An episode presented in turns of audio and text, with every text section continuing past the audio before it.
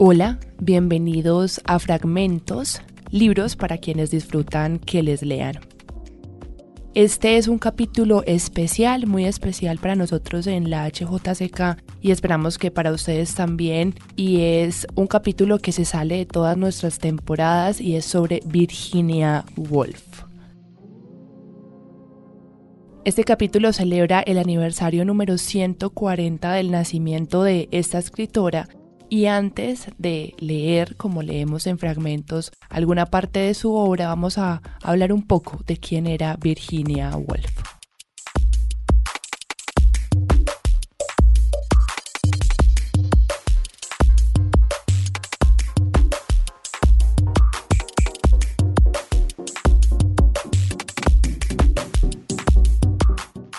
Woolf es considerada como una de las escritoras más importantes del siglo XX.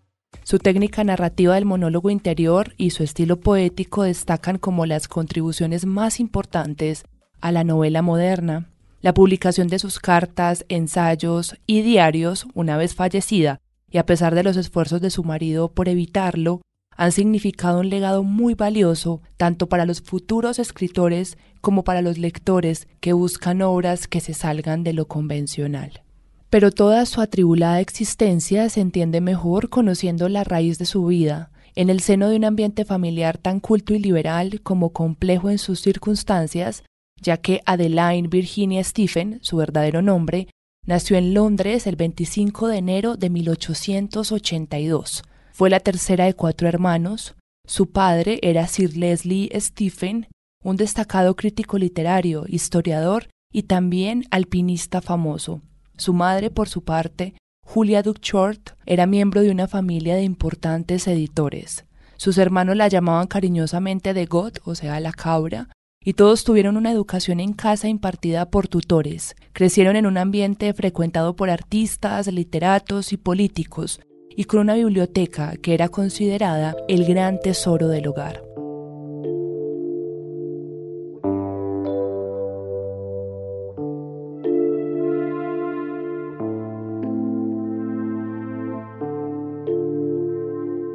Sin embargo, la complejidad de la vida de Virginia vino dada porque además de sus hermanos tenía tres hermanastros, hijos del primer matrimonio de su madre. Todo indica, y así lo reflejó de manera velada y autobiográfica en una de sus obras, que tuvo que soportar abusos sexuales de dos de ellos y que jamás pudo superar la desconfianza hacia los hombres. A pesar de sus dudas sobre el matrimonio, en 1912 se casó con el economista e historiador Leonard Wolf, a quien conoció en charlas intelectuales en Bloomsbury, y del que tomó además su apellido. Cinco años más tarde, ambos fundaron la célebre editorial Hogarth Press, que editaría, entre otros, la obra de la propia Virginia y la de otros relevantes escritores como Catherine Mansfield o T.C. Eliot. En 1925, Virginia Woolf logra un gran éxito con la señora Dalloway, posiblemente su obra más conocida. El tiempo en la obra abarca solo 12 horas en la que explora la personalidad de la protagonista, Clarice Dalloway. En ese año también conoció a la escritora Vita Scalville West, con quien mantuvo una relación amorosa a pesar de que ella también estaba casada. Aunque la relación terminó sin que se devolvieran a sus matrimonios, la amistad continuó durante el resto de sus vidas. Wolf encontró en ella una musa literaria, hasta el punto de que fue su inspiración para la novela Orlando de 1928, que supuso un nuevo avance en su estilo y por lo que recibió elogios de la crítica por su innovador trabajo, logrando aún más ampliar su popularidad.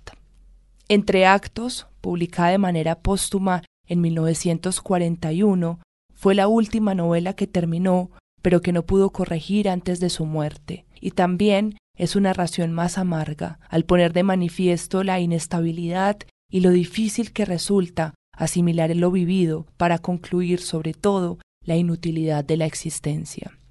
El esposo de Virginia, Leonard, siempre estaba a su lado porque era muy consciente de que cualquier mínima señal podía apuntar al descenso de la escritora en una nueva etapa de depresión. Así ocurrió mientras ella trabajaba en Entreactos, su marido percibió que se hundía en una desesperación cada vez más profunda. En ese momento, en la Segunda Guerra Mundial se estaba desatando y la pareja entonces decidió que si Inglaterra era invadida por Alemania, se suicidarían juntos, temiendo que Leonard, que era judío, corría verdadero peligro. Por si fuera poco, en 1940, la casa londinense de la pareja fue destruida en un bombardeo alemán, lo que abatió aún más a Virginia. Estos últimos sucesos dejaron sin camino de retorno el descalabro emocional que sufría Wolf, quien, a sus 59 años e incapaz de hacer frente a su desesperación luego de años de tristeza, el 28 de marzo de 1941 se puso un abrigo, llenó sus bolsillos de piedra y se adentró en el río Ouse para acabar así con su vida hasta que la corriente se la llevó. Antes de su trágica decisión dejó dos cartas, una para su hermana Vanessa Bell y otra para su marido Leonard Wolf las dos personas más importantes de toda su vida, cumpliendo así la premonición de su libro Fin del viaje, al emplear unas cariñosas palabras a su marido, tal y como lo hizo la protagonista de su novela antes de morir.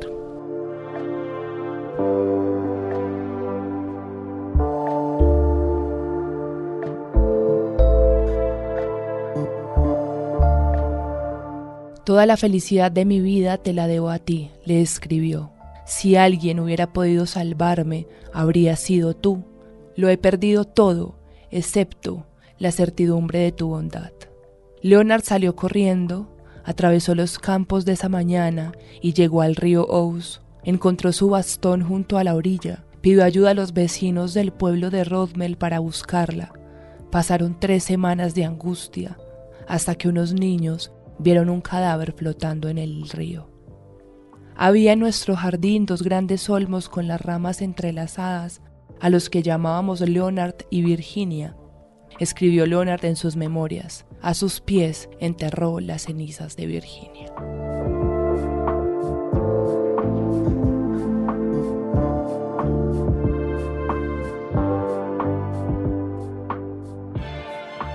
Después de esta breve introducción de la vida de Virginia Woolf y lo que la llevó más o menos a escribir lo que escribió y a morir como murió, vamos a hablar de este libro que es un ensayo que se llama De la enfermedad. Es un libro bastante corto, lo encuentran en cualquier librería aquí en Bogotá y sé que en internet también lo pueden encontrar. Es un escrito bastante particular porque es la primera vez que Virginia se aleja de la ficción para hablar de su enfermedad mental y de cómo las enfermedades han sido tan poco narradas en la literatura. Está lleno de imágenes y metáforas sorprendentes sobre la salud, la enfermedad y las relaciones del alma y el cuerpo, el lenguaje, las palabras y además, sobre todo, la falta de palabras, las lecturas, la poesía y la prosa, lo ilusorio y lo real, la soledad y la compasión, sobre todo también la franqueza. Así que en fragmentos de la enfermedad de Virginia Woolf.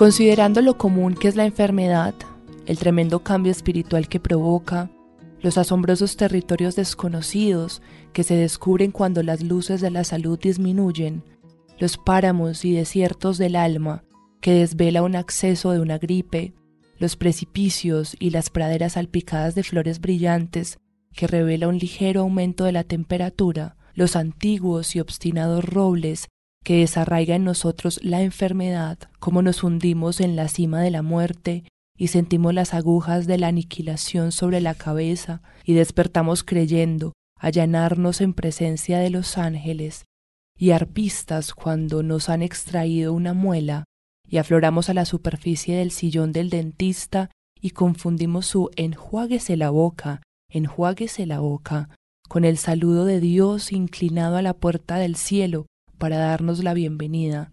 Cuando pensamos en esto, cómo nos vemos obligados a hacer con frecuencia, resulta en verdad extraño que la enfermedad no haya ocupado su lugar como el amor, la batalla y los celos entre los principales temas literarios.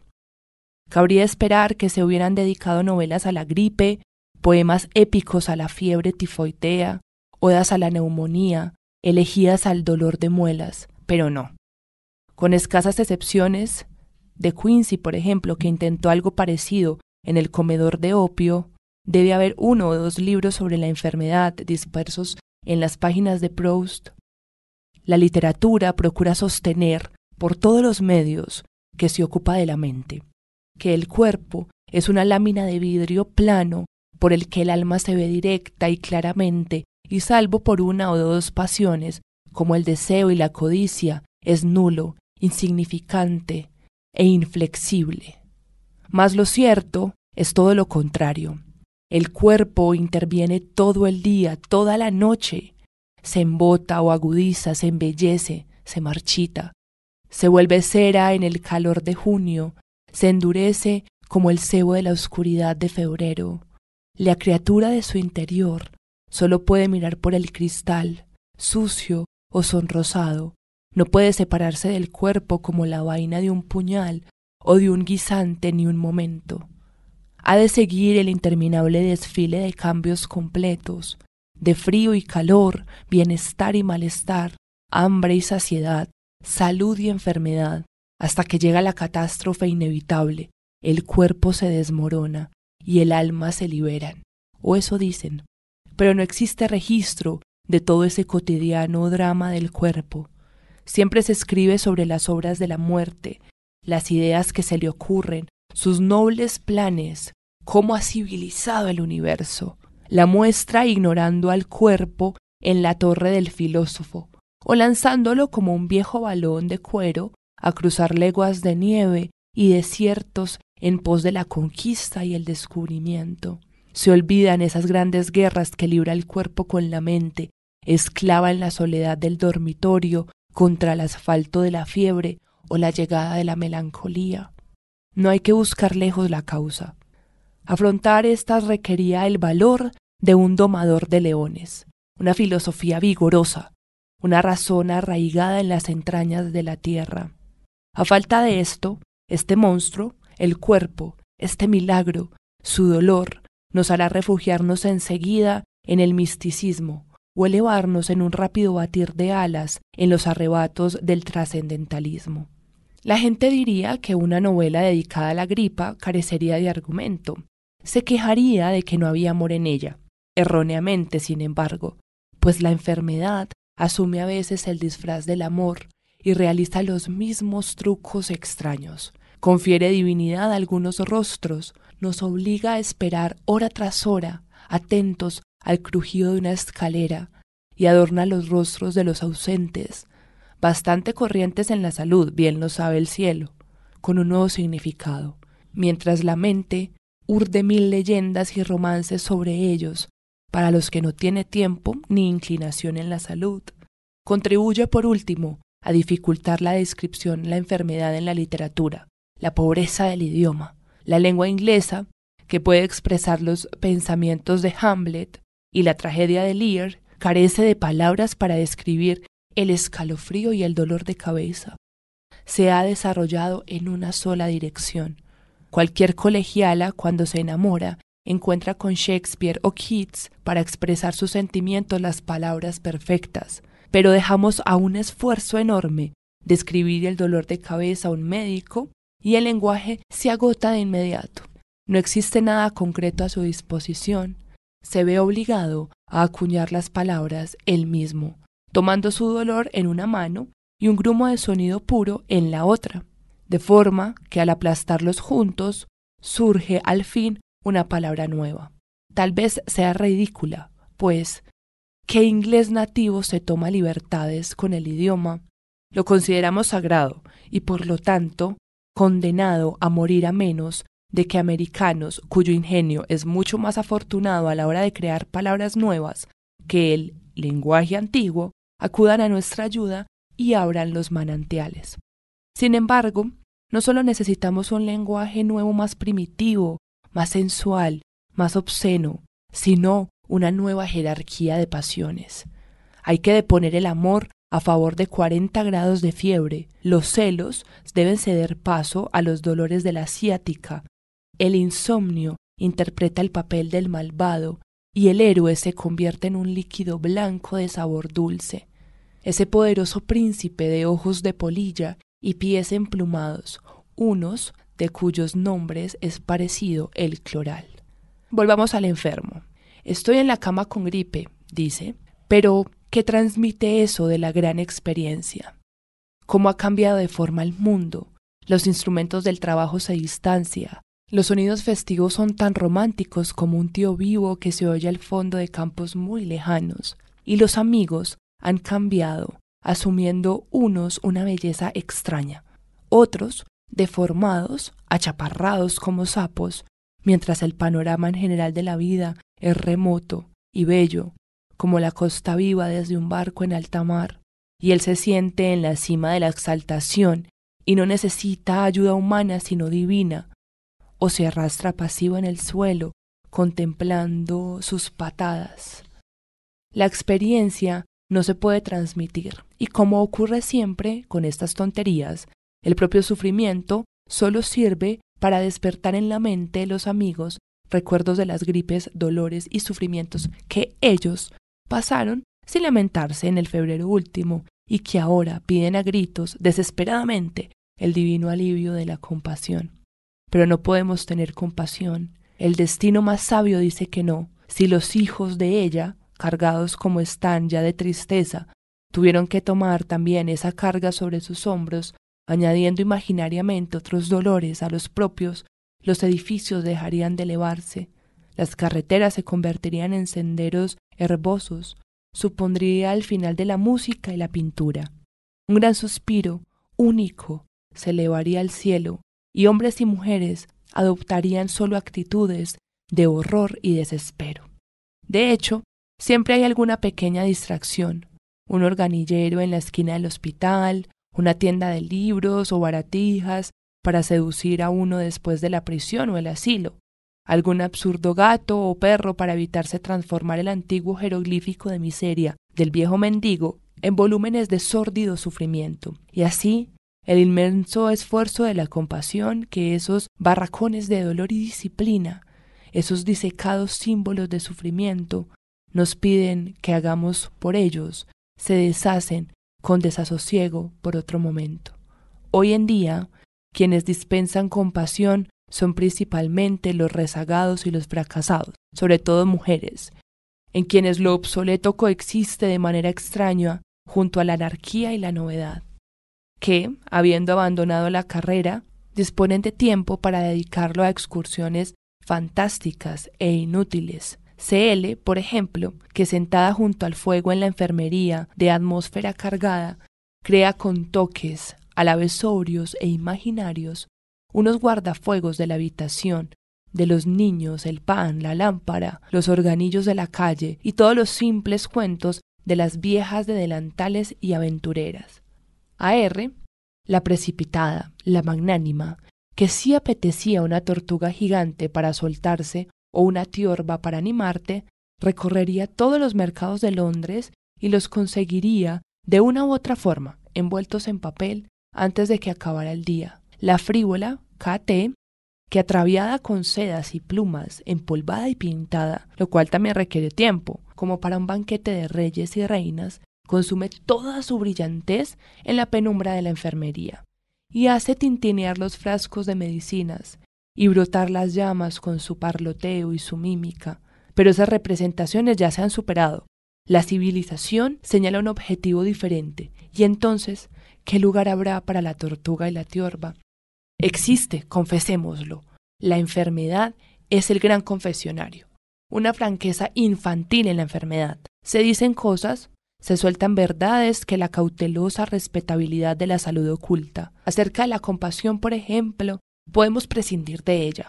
Esa ilusión de un mundo tan uniforme que repite que todos los gemidos de seres humanos tan unidos por las necesidades y los temores comunes que el tirón de una muñeca tira de las demás, en el que por una extraña razón que sea la experiencia propia, otras personas ya la han tenido, donde hay muy lejos que llegues en tu propia mente, hay alguien que ya ha estado ahí antes, es completamente ilusoria. No conocemos nuestra propia alma y mucho menos las almas de los demás. Los seres humanos no vamos todo el trecho del camino cogidos de la mano. Hay una selva virgen en cada uno, un campo nevado en el que se desconocen incluso las huellas de los pájaros. Aquí vamos solos y lo preferimos. Sería insoportable que nos compadecieran siempre, estar siempre acompañados, que nos comprendieran siempre, pero en la salud ha de mantenerse la pretensión de cordialidad y el esfuerzo renovado, comunicarse, civilizar, compartir, cultivar el desierto, educar al nativo, trabajar juntos día y noche. En la enfermedad cesa esta simulación. En cuanto nos vemos obligados a guardar cama o a reposar entre almohadones en un sillón y alzamos los pies unos centímetros sobre el suelo en otro, dejamos de ser soldados del ejército de los erguidos, nos convertimos en desertores. Ellos marchan a la batalla, nosotros flotamos con las ramitas en la corriente, revueltos con las hojas muertas en el prado, irresponsables e indiferentes, y quizás, por primera vez en años, capaces de mirar a nuestro alrededor, alzar la mirada y ver, por ejemplo, el cielo.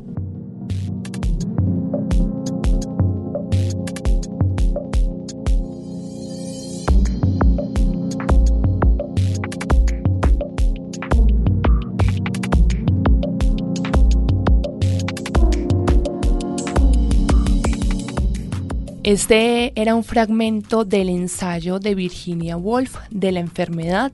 Ella escribió este breve texto en 1925 a petición de T.C. Eliot para ser publicado en la revista New Criterion. La autora habla aquí sobre la enfermedad, la poesía y el lenguaje, y lo traemos a ustedes en este especial capítulo de fragmentos en su aniversario número 140, una de las escritoras más importantes de la historia, que parte en dos, la escritura y la novela, y además los ensayos y la filosofía. Esperen muy pronto una nueva temporada de este podcast de literatura, de lecturas, de ensayos, de poesías y sigan conectados con todo lo que le trae la HJCK. Recuerden que nos pueden seguir en todas nuestras redes sociales como arroba la HJCK.